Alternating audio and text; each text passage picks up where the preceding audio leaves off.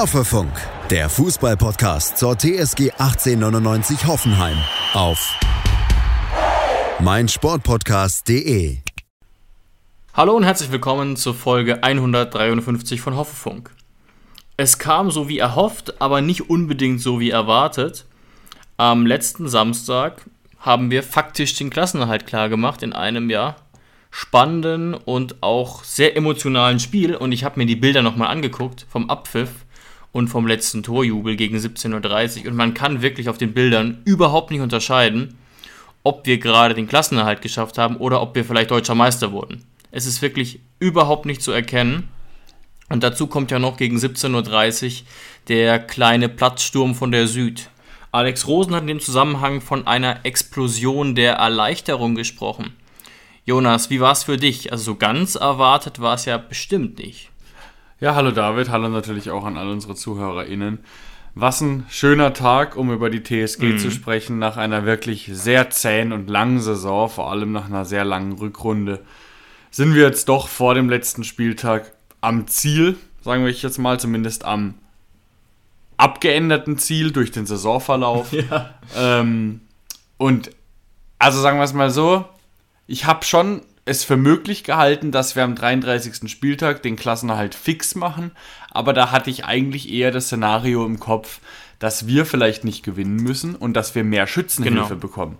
Jetzt war es natürlich so und da sollte man sich eigentlich selbst mal konditionieren und sagen, letzter Spieltag oder ab 30. Spieltag läuft die Bundesliga anders. Die Mannschaften punkten unten, punkten unten auf einmal wie verrückt, ähm, weil Schützenhilfe hatten wir überhaupt nicht.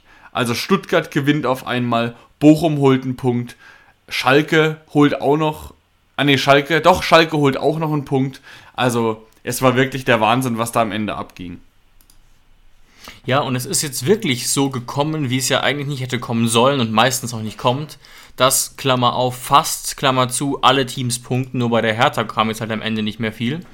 Aber deswegen war es eben absolut notwendig, ähm, um jetzt eben nicht mehr zittern zu müssen vorm dramatischen Spiel, das jetzt eben nur noch für eine Partei dramatisch ist, und das ist der VfB Stuttgart.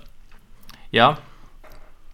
Vielleicht fangen wir mal ganz allgemein an, ähm, und ich bin gespannt, auf was du dann zu sprechen kommst. Union Berlin ja eine Mannschaft mit einer Top-Saison, sehr stabil, auch gut in Form, trotzdem haben wir gewonnen.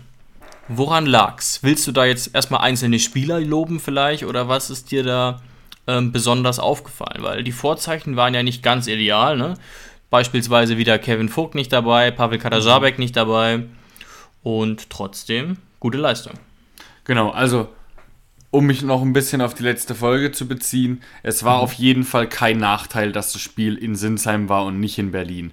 Wie wir ja schon herausgearbeitet haben, Berlin ist auswärts, also wenn Union zu uns kommt, sind sie absolut schlagbar. Daheim sind sie eine Supermacht. Also es war, hat uns bestimmt ein bisschen in die Karten gespielt, dass dieses Spiel nicht in Berlin war. Das gehört natürlich einfach auch zur Wahrheit dazu.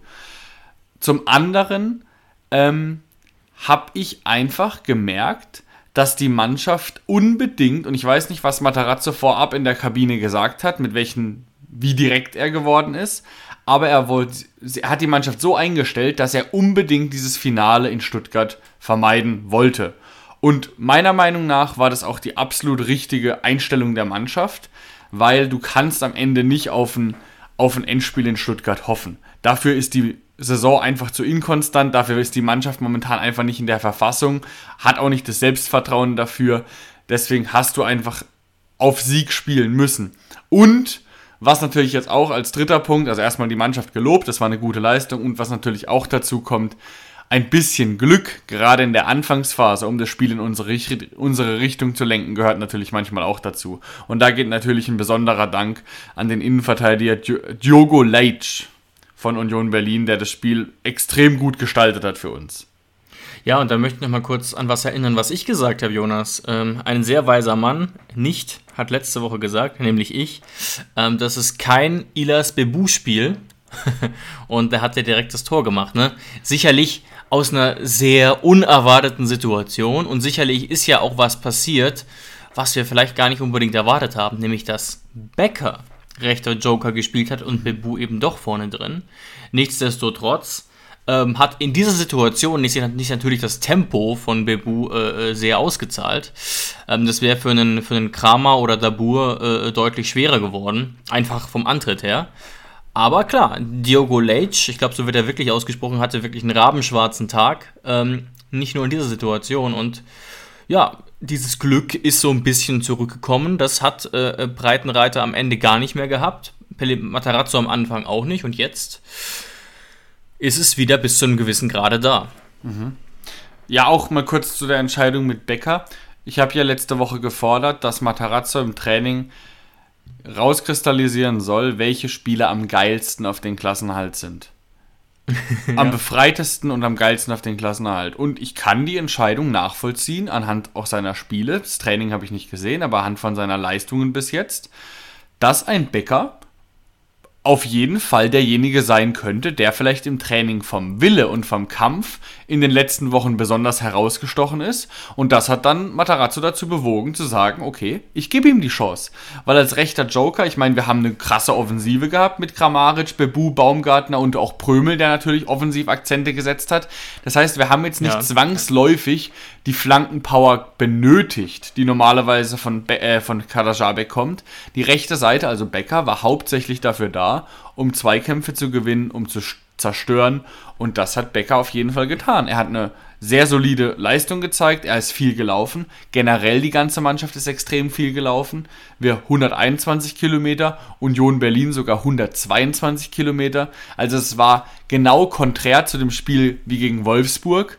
Es war diesmal läuferisch zumindest ein hochklassiges Bundesligaspiel und gegen Wolfsburg war es ja von ja. beiden Mannschaften ein schläfriges Bundesligaspiel und also die Entscheidung mit Becker war auf jeden Fall zielführend. Und auch, dass, dass Bebu gespielt hat, ähm, ja, war am Ende eine, eine goldene Entscheidung. Nämlich, und ich habe dir eigentlich letzte Woche recht gegeben, natürlich, dass es kein Ilas-Spiel sein könnte, aber Ilas Bebu hat sowohl im Hinspiel als auch im Rückspiel gegen Union Berlin jetzt getroffen.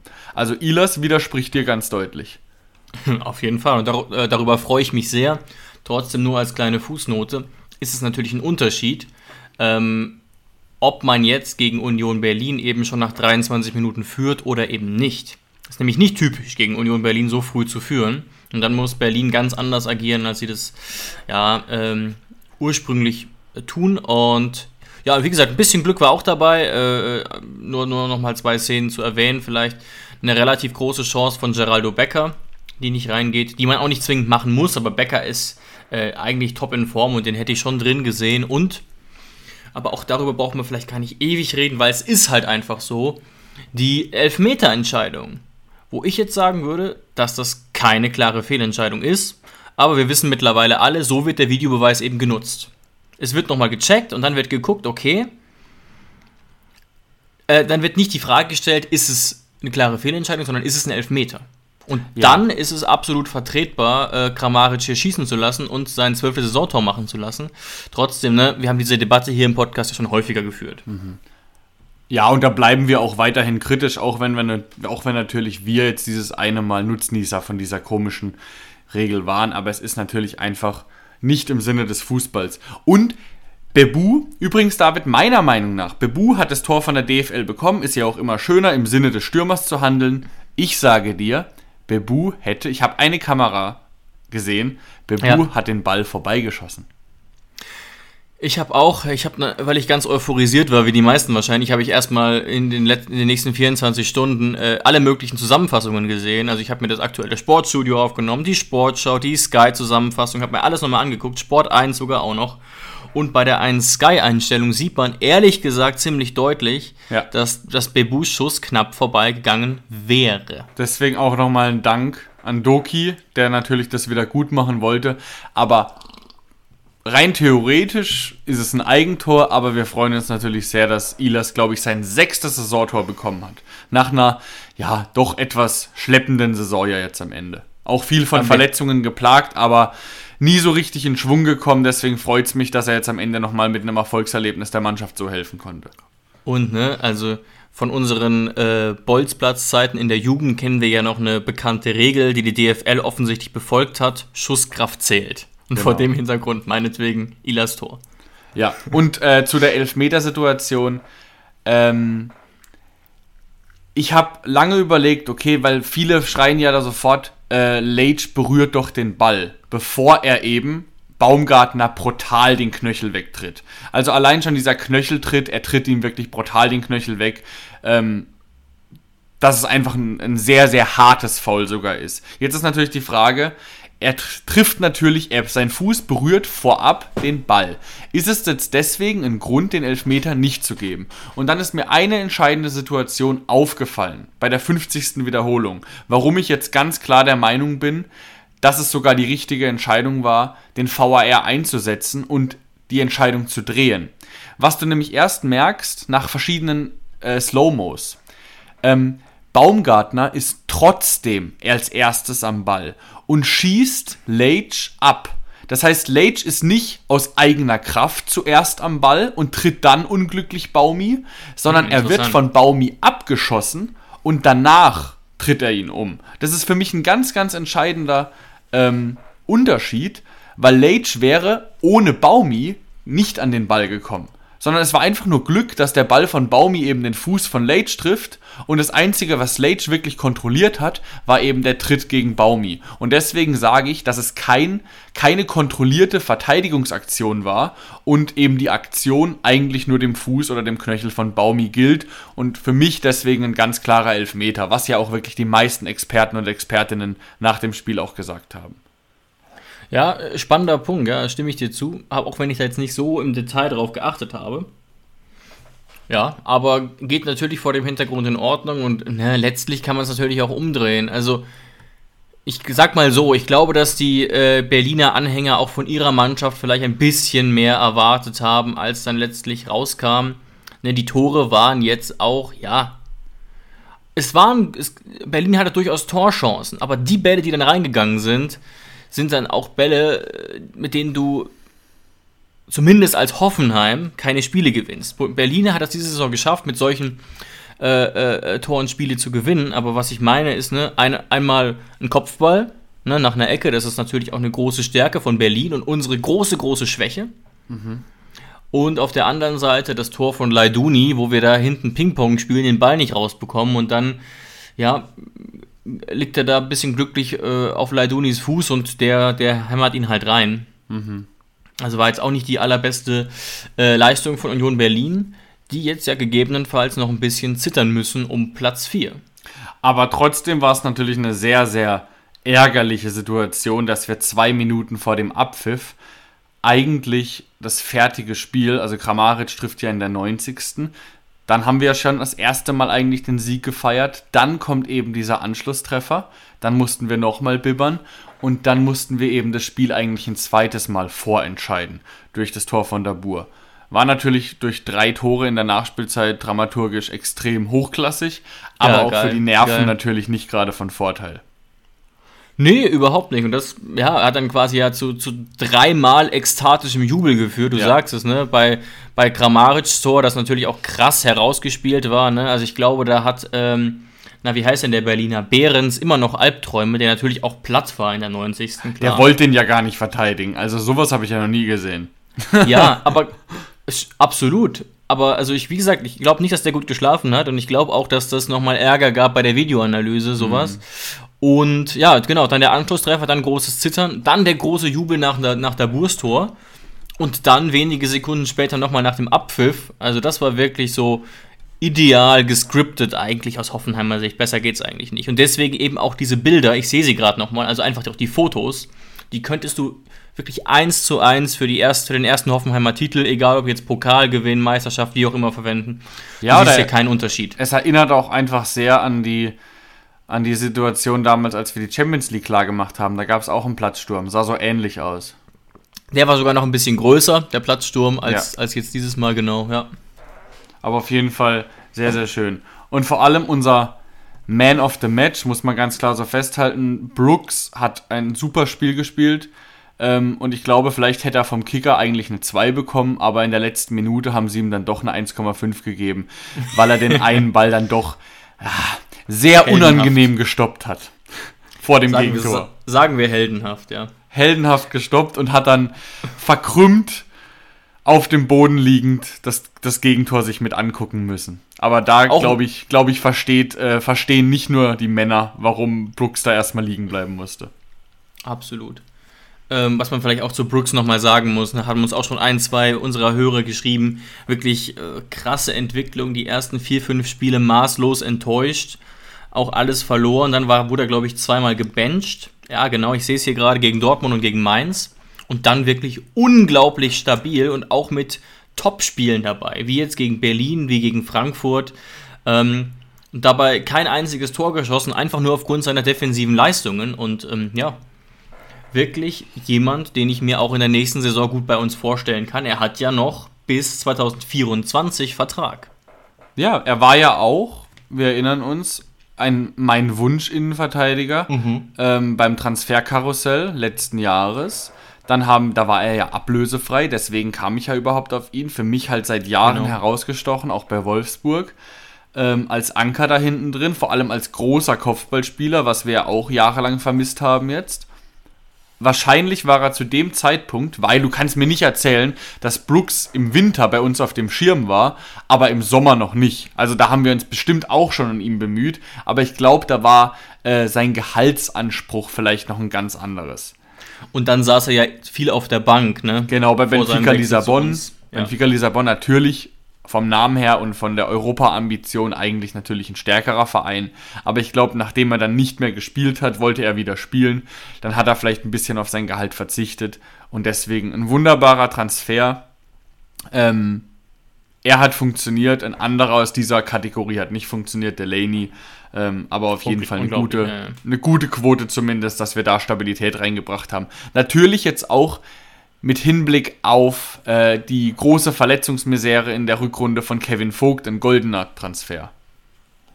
Absolut, ja, absolut äh, wichtig, absolut entscheidend. Ähm, sonst hätte beispielsweise ein Socki oder auch ein Biko viel, viel mehr spielen müssen was wahrscheinlich nicht gut gewesen wäre, auch wenn Pico wieder einen ordentlichen Job gemacht hat. Ne? Die Einwechselspieler generell, Rudi sehr stabil, Dabur natürlich, äh, Top-Einwechslung, der wird auch nicht geschlafen haben, aber wahrscheinlich aus anderen Gründen, weil er sich dachte, geiler Tag.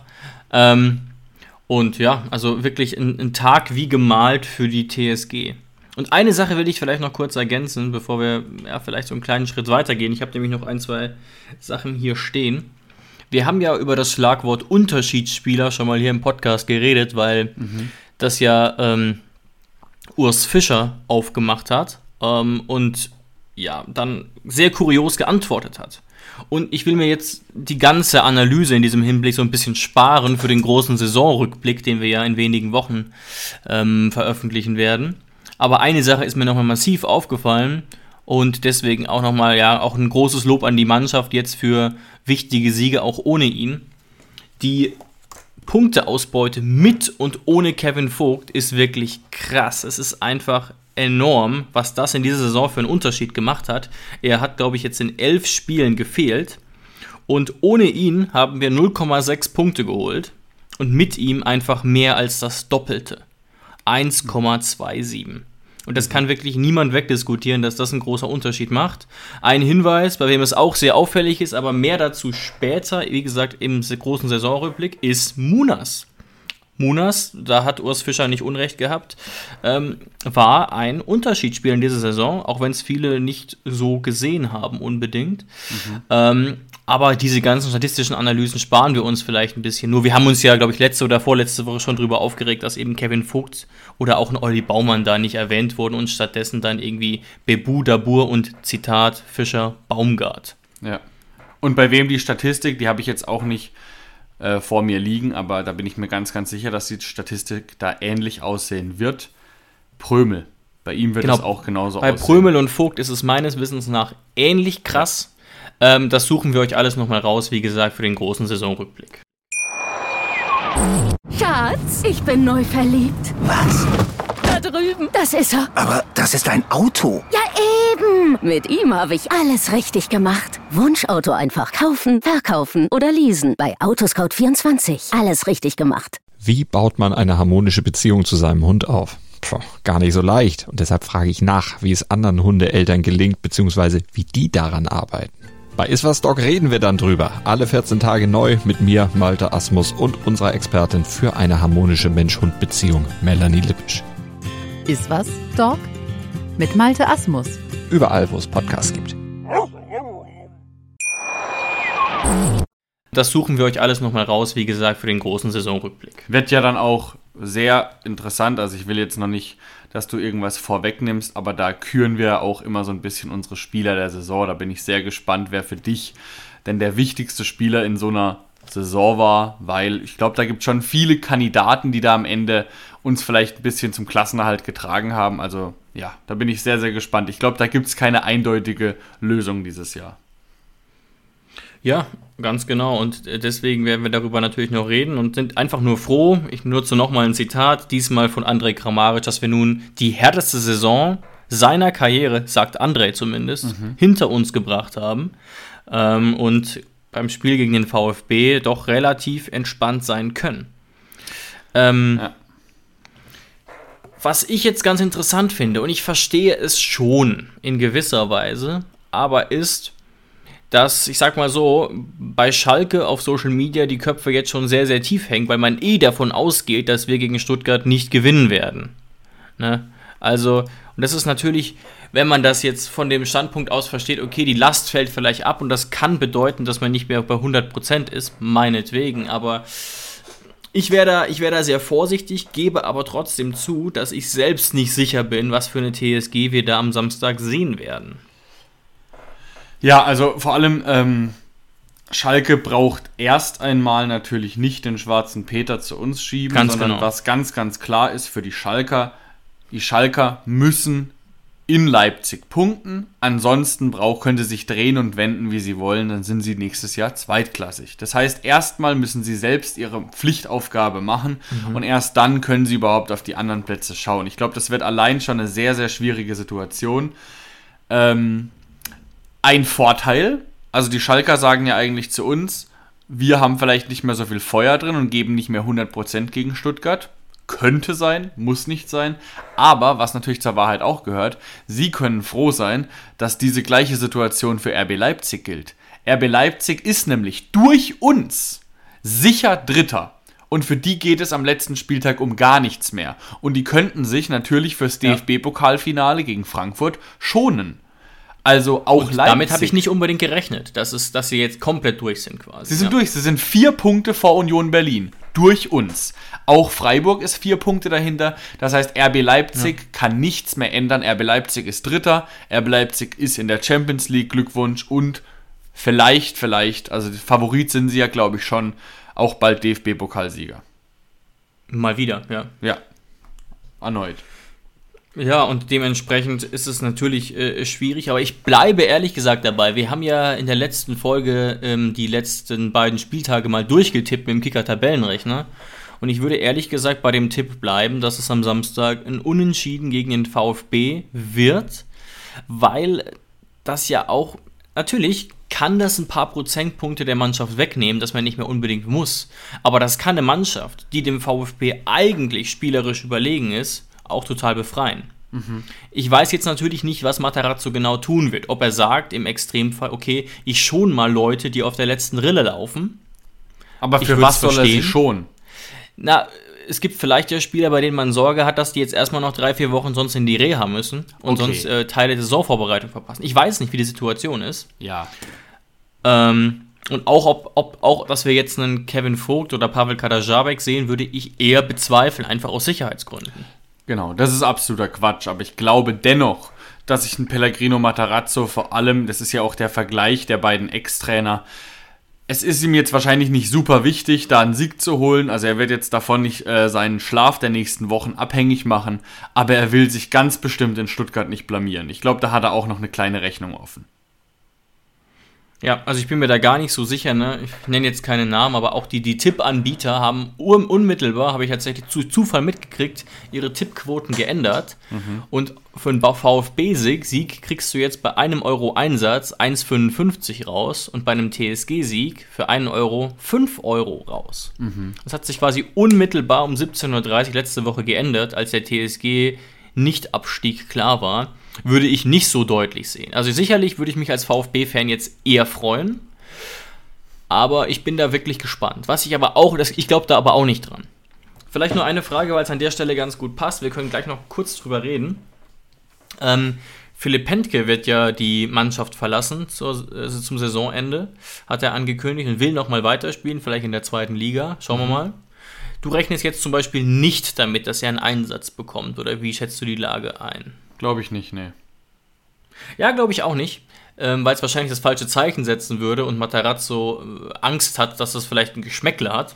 Matarazzo weiß, er spielt gegen Stuttgart und er möchte alle, also nicht, dass Philipp Pentke so viel schlechter wäre als Olli Baumann. Philipp Pentke hatte Phasen jetzt in der TSG-Zeit bei Baumanns Verletzung. Er hat gezeigt, man kann sich jederzeit auf ihn verlassen. Aber ja. ich glaube, Matarazzo möchte einfach jede Anschuldigung der Wettbewerbsverzerrung ähm, von sich weisen. Und das ist einfach so ein kleines, so ein kleines Zahnrad, äh, was du jetzt nicht unbedingt ins Drehen bringen musst, wenn du jetzt einen Ersatztorwart ohne Not bringst. Mhm. Okay, interessant. Ist einfach jetzt meine Interpretation der Dinge. Sei ihm natürlich auch gegönnt, wenn er seinen Einsatz bekommt, aber ich glaube auch ein Philipp Pentke, der wird auch die Zeit bei der TSG ganz gut in Erinnerung behalten, auch ohne diesen letzten kleinen Auftritt. Absolut, hat ja sogar auch Europa League gespielt ähm, bei der TSG. Ich glaube, insgesamt 12 oder 13 Pflichtspiele. Können wir gleich noch ganz kurz drüber reden, vielleicht. Mhm. Vielleicht auch noch mal ganz kurz zum ähm, VfB Stuttgart, der ja massiv im Aufwand liegt. Jetzt, äh, ehrlich gesagt, ein sehr, sehr ordentlicher Punkteschnitt unter Sebastian Hoeneß. Da hat sich einiges getan. Ähm, was mir in dem Zusammenhang aufgefallen ist, ist, dass äh, Sebastian Hoeneß insgesamt ähm, Spiele bestreitet und überraschenderweise ein relativ offenes Visier besitzt, was ich auch gerade daran erkenne, wie viele Tore bei den VfB-Spielen insgesamt fallen. Und eine andere Erkenntnis von mir noch ist, dass Sebastian Hoeneß unmittelbar und während der Saison das System umgestellt hat. Und zwar auf das ja, TSG-System, könnte man sagen. Nicht, dass wir das patentiert hätten, aber wir werden quasi ein gespiegeltes System erleben, auch mit Dreier- bzw. Fünferkette in einem, ähnlichen Schema. Und ja, ansonsten vielleicht nochmal ganz kurz die Frage an dich, Jonas. Woran machst du den wieder erstarkten VfB fest? Hast du da noch irgendwie einen Grund, warum die jetzt wieder auferstehen wie Phönix aus der Asche, so ein bisschen zumindest? Es ist Hönes. Also wenn du dir die Statistiken anguckst, er hat 12 Punkte aus 21 Spielen geholt mit einer Mannschaft, die eigentlich davor sehr, sehr wenig gepunktet hat da musst du einfach sagen, er hat der Mannschaft wieder neues Leben eingehaucht. Mhm. Und ich glaube, er ist auch ein komplett anderer Typ Trainer als ein Bruno Labbadia. Bruno Labbadia, eh ein Trainer, den ich, ja, der hatte erfolgreiche Phasen, ja. aber ich halte ihn jetzt nicht für den sympathischsten Menschen auf dieser Erde. Und ich glaube, vielleicht hat es dem VfB Stuttgart äh, mal wieder ein bisschen gefallen, den ein, dem ein oder anderen Spieler mal so ein bisschen einen menschlicheren Zeitgenossen ähm, an der Seitenlinie zu haben. Er hat ja auch bei uns seine Erfolge gehabt und deswegen ich. Also, ich wünsche natürlich jetzt nicht, dass wir am letzten Spieltag verlieren gegen den VfB, aber wenn ich jetzt freie Wahl hätte, dann wünsche ich mir nicht, auch für Sebastian Hoeneß, dass der VfB in Liga 2 muss. Ich sage jetzt mal, also ich, am liebsten wäre es mir natürlich, wir gewinnen und die anderen Mannschaften verlieren auch, bei denen es wichtig ist und Stuttgart hält die Klasse. Mir ist mir das egal, aber wenn ich einfach freie einen freien Wunsch hätte, dann würde ich mir wünschen, dass es andere Mannschaften trifft. Weil es einfach Sebastian Hoeneß mhm. auch verdient hat. Erstens mal, die Mannschaft gehört in diese Liga. Du musst dir den Kader angucken das Stadion, den Namen, das, ich finde, die gehört einfach in diese Liga. Gerade mit Blick auch, da kriege ich jetzt schon ein bisschen Bauchschmerzen. Man will ja immer, dass die erste Liga, Liga attraktiv bleibt. Wenn jetzt Darmstadt und vermutlich Heidenheim hochkommt, klar, das sind coole Geschichten, aber sind wir mal ehrlich, da sind zu 90 Prozent die zwei Absteiger für nächstes Jahr schon klar. Das wird dann relativ langweilig da unten drin. Das sind einfach keine Namen. Und ich glaube, mhm. wenn mhm. VfB runter muss, dann, dann wird es noch schlimmer. Und äh, deswegen würde ich mir schon wünschen, wünschen, dass es vielleicht eher Bochum trifft. Ja, sehe ich ganz genauso. Zumal ich ja auch in Stuttgart lebe und vor dem Hintergrund natürlich auch schön wäre, einfach Erst, Erstligist zu bleiben, klar. Gucken wir mal und ähm, Ein nahes Auswärtsspiel ist natürlich auch nie schlecht. ja, wir waren ja schon im, im Auswärtsblock auch in Stuttgart und dementsprechend schauen wir mal. Eine Sache muss man vielleicht aber noch ergänzen, die mir auch aufgefallen ist. Der Kader vom VfB ist einfach besser, ist zumindest meine feste Überzeugung, als der von Bochum oder Schalke. Selbstverständlich. Wenn äh, Stuttgart performt absolut unter. Zumindest unter Labadia. Stuttgart hat den Kader. genau. Wie bitte? Vor Hoeneß, genau. Genau. Ähm, Stuttgart hat einen Kader, sage ich, wo sich niemand wundert, wenn sie leicht überperformen, wenn sie nach Europa gekommen wären, vom Kader her. Den, das Einzige, was denen vielleicht so ein bisschen fehlt, wenn da vorne immer noch ein Kalajdzic wäre statt ein Gurassi, der von der Qualität noch ein bisschen stärker ist, dann wäre Stuttgart niemals Ja. da hinten reingekommen.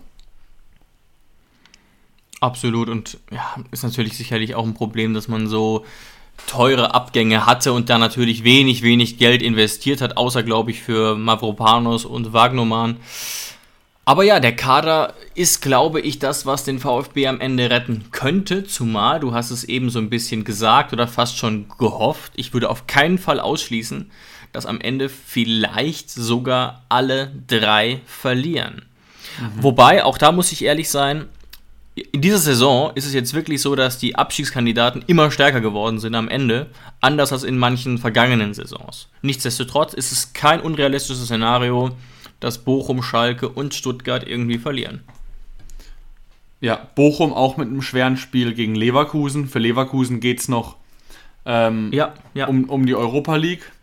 Ist Sechs auch, oder sieben. Auch Genau. Leverkusen wird da auf jeden Fall ähm, Gas geben wollen. Das Einzige, wo sein könnte, dass vielleicht Leipzig nicht mit der Top 11 spielt. Und sogar der FC Augsburg, den wir ja schon am 30. Spieltag eigentlich für sicher erklärt haben, die waren sich wohl selbst auch zu sicher. In einer ganz verrückten Welt, passieren. in einer ganz verrückten Welt geht der FC Augsburg in die Relegation. Absolut, klar. Absteigen Augsburg- können sie nicht mehr. Außer sie verlieren 8-0 und der Schalke gewinnt sehr hoch, aber das wird nicht passieren, genau. Genau.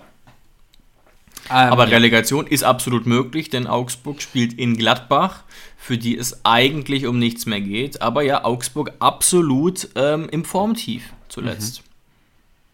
Ja, also ähm, klar, sie haben die erste Halbzeit gefightet gegen, gegen den BVB, haben dann eine unglückliche rote Karte gesehen. Danach war halt vorbei, gerade auch mit dem Ziel, das Dortmund jetzt vor Augen hat. Ähm, ja, aber ich glaube jetzt nicht, dass Augsburg dann die Relegation kommt, sondern dass es da am Ende Bochum oder Schalke schaffen wird. Die beiden machen es unter sich aus, je nachdem, ob eben Schalke den Punkt schafft in Leipzig oder eben nicht, das denke ich. Und ich glaube auch, und das ist jetzt glaub, so der Schlusssatz für den Abstiegskampf, mit dem wir ja Gott sei Dank nichts mehr zu tun haben. Ich glaube, die Relegation zu schaffen als Bundesligist ist ein sehr erstrebenswertes Ziel, weil ich glaube, egal ob es Heidenheim oder Hamburg wird, wenn man sich Spiele der beiden anguckt, jeder Bundesligist in einem normalen, in normalen zwei Relegationsspielen hält die Liga. Sowohl Bochum als auch Schalke als auch Stuttgart. Ich glaube, die Quote ist irgendwie bei 70 Prozent, dass der Bundesligist gewinnt. Also Höher, glaube ich nicht- sogar, höher. Nicht sicher. Ja. Müssen wir das nochmal nachgucken. Aber klar, ähm, ist natürlich aber auch manchmal so gewesen, dass man dann, dass es dann eben auch viel, viel um Nerven geht und um ganz enge Situationen. Aber ja, der erste Ligist ist klar im Vorteil. Ähm, deswegen warten wir es ab. Ich bin sehr gespannt, bin aber trotzdem am Samstag um 15.30 Uhr nicht hochgradig nervös. Genau. Ähm, mit der TSG haben wir jetzt eigentlich nichts mehr. Die, unsere Saison ist jetzt nahezu abgeschlossen. Hast du noch einen, noch einen anderen Punkt auf dem Zettel über die TSG? Ja, lass uns doch vielleicht noch ganz kurz drei Sätze über, über Philipp Pentke verlieren und Ja. ganz kurz ähm, seiner würdigen oder vielleicht auch in dem Zusammenhang auch mal ganz kurz Alex Rosen würdigen, weil das so einer von natürlich mehreren Spielern ist, die davor niemand auf dem Zettel hatte, ähm, die dann aber unverhofft in einzelnen Spielen doch noch sehr wichtig wurden und ja, doch unverhofft äh, Erstliganiveau hatten. Hätte vorher auch niemand gedacht, dass du einen Philipp Pentke in, ich glaube, zwölf Bundesligaspielen und einem Europa League-Spiel reinstellen kannst und den dann teilweise abfeierst. Ich meine, ein Bayern-Sieg war sogar mit ihm in der Kiste. Ähm, und also ich glaube, wenn sich TSG-Fans an Philipp Pentke erinnern oder erinnern werden, dann wird da kein negatives Wort fallen. Und deswegen großes Kompliment, vielen Dank an, an Penne selbst und auch ja, Lob an unsere Scouting-Abteilung in diesem Zusammenhang, weil Philipp Pentke kam ja, glaube ich, auch mit 32 erst zu uns. Als Stammtorwart aus Regensburg, wenn ich mich nicht irre. Mhm. Ich glaube auch, ja. Aber auf jeden Fall perfekt. Hat genau über die Jahre das getan, was er sollte. Wir haben ja sozusagen eine neue Nummer 2 gesucht, nachdem wir uns zu Recht meiner Meinung nach, auch wenn man jetzt sieht, was aus Kobel geworden ist, aber es war auf jeden Fall aus unserer Sicht die richtige Entscheidung, mit Olli weiterzugehen und nicht auf Kobel zu switchen, äh, gerade auch mit Sicht auf die Fanzufriedenheit. Ja, und deswegen haben wir einfach eine Nummer 2 gesucht, die ähnlich wie Alex Stolz auch schon einfach gesagt hat, komm, ich bin immer da, wenn ich gebraucht werde, aber stelle keine Ansprüche, keine Ansprüche auf die Nummer 1. Absolut. Und jetzt hoffen wir natürlich, dass wir Penne nochmal für ein, zwei Jahre in der zweiten oder dritten Liga sehen, dass er da nochmal eine gute Zeit hat, falls das sein Plan ist, aber er will wohl weitermachen, genau. Ja, sei ihm auch auf jeden Fall gegönnt. David, wer wird deutscher mhm. Meister? Ja, Dortmund. Ja, also es, es spricht so viel jetzt gegen Bayern, auch die ganzen internen Zerwürfnisse, dass man es kaum fassen kann. Und wir haben es ja auch ganz anders prognostiziert hier im Podcast, muss man auch ehrlich sagen. Aber dass jetzt die eigentlich sehr nervenschwachen Dortmunder aus meiner Sicht zu 80, 90 Prozent deutscher Meister werden. Für Mainz ist die Saison gelaufen, Mainz auch ja. so ein bisschen in der Krise. Ähm, Bayern wird natürlich Köln zerbumsen. Sorry für die Formulierung, klar, aber das spielt überhaupt keine Rolle. Ja. Das spielt überhaupt keine Rolle und ähm, die Frage ist halt nur, ob, ob Dortmund sich da dann am Samstag derart einen zusammenzittert. Und da bin ich schon auch sehr gespannt. Für, für mich selbst gilt, dass ich das leider in keinem Fall so richtig genießen werde, weil ich jetzt nur minimal für Dortmund bin, weil Bayern so, so lange in, in, Folge Meister wurde. Eigentlich finde ich Dortmund überhaupt nicht sympathisch, liegt auch sicherlich an der Rivalität mit, mit der TSG. Aber ich glaube, es würde auch dem deutschen Fußball aus Sicht des Auslands sozusagen gut tun, mhm. wenn Dortmund äh, Meister werden würde und Bayern auch zum Handeln gezwungen wird. Ne? Mittlerweile hat ja sogar Heidi Klum erkannt, dass Hassan Salihamidzic nicht mehr tragbar ist, falls du ihre ja. Instagram-Stories und so weiter äh, auch irgendwie ja. drauf gestoßen bist. Dinge, die die Welt nicht braucht, um Gottes genau. Willen. Ja. ja. Also ich glaube auch, dass es jetzt am Ende Borussia Dortmund machen wird, dass sie das über die Bühne bringen, irgendwie, nicht souverän. Ich glaube, da haben sie dann doch ein bisschen Respekt und Mainz wird es auch gut machen und Mainz wird es auch verhindern wollen, dass Borussia Dortmund wollen, da äh, in dem Stadion den, äh, den Sieg oder die Meisterschaft feiert. Aber ich glaube, Dortmund lässt sich es nicht mehr nehmen. Ähm, ja, ich glaube, die Meisterfeier, die werde ich mir nicht angucken können, weil ich muss ja schon ganz ehrlich sagen, wenn Nagelsmann ganz regulär da geblieben wäre, dann wäre ich auf jeden Fall zufriedener, wenn Bayern einfach Meister wird, dann geben die sich kurz die Hand, freuen sich und es geht ganz normal weiter. Dortmund bildet sich jetzt wieder die nächsten 100 Jahre was darauf ein, obwohl eigentlich die Saison nicht Dortmund gewonnen hat, sondern eben Bayern verloren, weil es einfach eine unfassbar beschissene Saison war. Äh, von allen Mannschaften eigentlich. Aber ja, im Sinne des Fußballs mal, mal ganz schön mal wieder sowas äh, zu sehen. Und natürlich auch ganz nett für Julian Nagelsmann, der, glaube ich, seit den letzten Wochen nur noch lachend vorm Fernseher sitzt. Ja, und das gehört sicherlich auch dazu. Niemand hätte sich vorstellen können, dass es für Bayern so schlecht läuft unter Thomas Tuchel. Also das so zu tippen wäre als komplett äh, äh, irreal, äh, unrealistisch abgestempelt worden. Und ein Punkt vielleicht auch noch, warum Dortmund Meister wird. Sie sind zu Hause eine Macht. Das muss man ganz ehrlich sagen. 16 Spiele, 43 Punkte, deutlich besser als die Bayern. Wieso sollte ausgerechnet Mainz sie jetzt stoppen? Ja. Und aber wenn wir in der, in der harten Leistungsgesellschaft des Fußballs sind, dann müssen Salihamidzic und Kahn die Konsequenzen ziehen und gehen, entweder selbstständig oder dazu gebracht werden, weil sie haben eine harte Entscheidung getroffen, haben einen Trainer gefeuert, der bei dem es möglich war, das Triple zu holen. Lassen ihn gehen auf eine sehr unprofessionelle Art und Weise, holen einen anderen daher und der holt keinen einzigen. Das muss Konsequenzen haben, auch wenn natürlich Tuchel nicht sofort wieder gehen wird. Dafür war er zu teuer. Aber auf den anderen beiden Positionen muss dann was passieren und das wird auch ganz, ganz hundertprozentig wird das auch gefordert werden. Das denke ich auch und ich bin mir auch sicher, dass Salihamidzic gehen wird. Der Druck ist einfach auch zu groß. Ähm, Kahns Abgang wäre auch sehr nachvollziehbar, muss man ehrlich und objektiv sagen. Natürlich wissen wir gar nicht, welchen Einfluss Kahn da überhaupt selbst hatte. Ne? Aber er trägt halt letztlich die Verantwortung. Ich glaube trotzdem nicht, dass er gehen wird. Einfach weil die Bayern ja so da unfassbar darauf erpicht sind, Leute aus dem eigenen Stall da sitzen zu haben. Egal ob jetzt Hönes, Rummenigge, Kahn, das sind ja alles Leute, Salihamidzic, alle Leute aus dem eigenen Stall. Früher auch irgendwie Nährlinger und Co. Ja, und da manchmal hat man das momentan Gefühl, keinen Ersatz. manchmal hat man das Gefühl, dass der Bayern Werbeslogan wichtiger ist als Kompetenz. Aber das Mhm. ist nicht unser Problem. Genau, das ist überhaupt nicht unser Problem und es tut sicherlich ganz Fußball-Deutschland gut, dass es beim FC Bayern gerade drunter und drüber geht und dass da im Sommer vielleicht einige Stühle, äh, Quatsch, Köpfe rollen werden. Genau. So viel von uns. Das war unsere kleine Nicht-Abstiegsfeier. Und dann hören wir uns aber doch nächste Woche nochmal, um die Saison dann wirklich zu einem Ende zu bringen. Ganz genau. Bis bald euch. Vielen Dank fürs Einschalten. Ciao, ciao, macht's gut. Schatz, ich bin neu verliebt. Was? Da drüben. Das ist er. Aber das ist ein Auto. Ja, eben. Mit ihm habe ich alles richtig gemacht. Wunschauto einfach kaufen, verkaufen oder leasen. Bei Autoscout24. Alles richtig gemacht.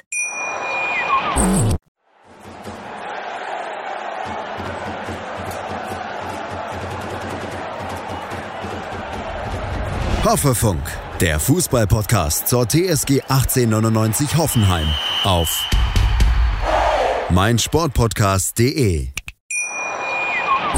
Schatz, ich bin neu verliebt. Was? Da drüben. Das ist er. Aber das ist ein Auto. Ja, eben. Mit ihm habe ich alles richtig gemacht. Wunschauto einfach kaufen, verkaufen oder leasen. Bei Autoscout24. Alles richtig gemacht.